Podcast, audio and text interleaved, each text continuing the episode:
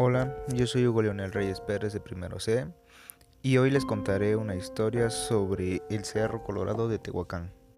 La Cueva del Diablo de Tehuacán, este lugar lleno de toda clase de leyendas, se ubica en el Cerro Colorado, específicamente en la cara que da San Diego Chalma, mostrando en su interior diferentes estructuras rocosas que son el corazón del cerro. Una de las historias más populares señala que entre los días 23 y 24 de junio se abre la puerta de San Juan, sitio que las personas acuden para cambiar su suerte.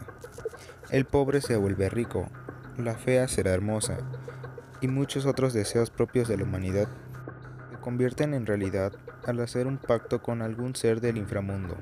Pero la aventura puede tener un precio muy alto, como el de quedar encerrados en la cueva por toda la eternidad. Don Celedonio Galvez, originario de San Diego Chalma, cuenta que él acudió a ese lugar una mañana en la que se encontraba cuidando chivos, cuando él escuchó un estruendo. Parecía un temblor, pero del cual brotaron de las entrañas de la tierra unos picos de piedra que se asomaban al filo del cerro. Con mucha curiosidad, él se acercó a la misteriosa estructura, hallando una puerta de matices dorados en la que se metió. Ya dentro de la cueva vio cosas asombrosas, como una mesa muy elegante con cubiertos, con monedas y candelabros, todo de oro, más unas muchachas muy guapas que le sonreían y lo llamaban. Sin embargo, el niño se daba cuenta de que algo no estaba bien.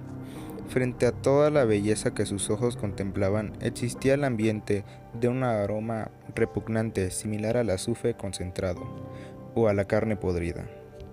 Después de recorrer el lugar, tomó la firme decisión de no agarrar nada de la cueva y empezó a buscar una salida, pero esta no aparecía.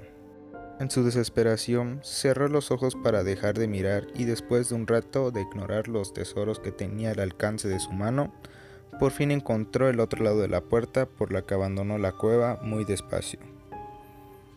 Cuando él regresó a su casa no lo reconocieron.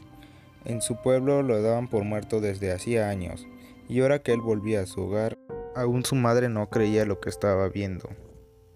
El señor Galvez tardó 10 años perdido en lo que a él le parecieron tan solo unos minutos. No obstante, piensa que resistirse a la tentación de tomar algo fue lo que le permitió salir vivo del misterioso sitio.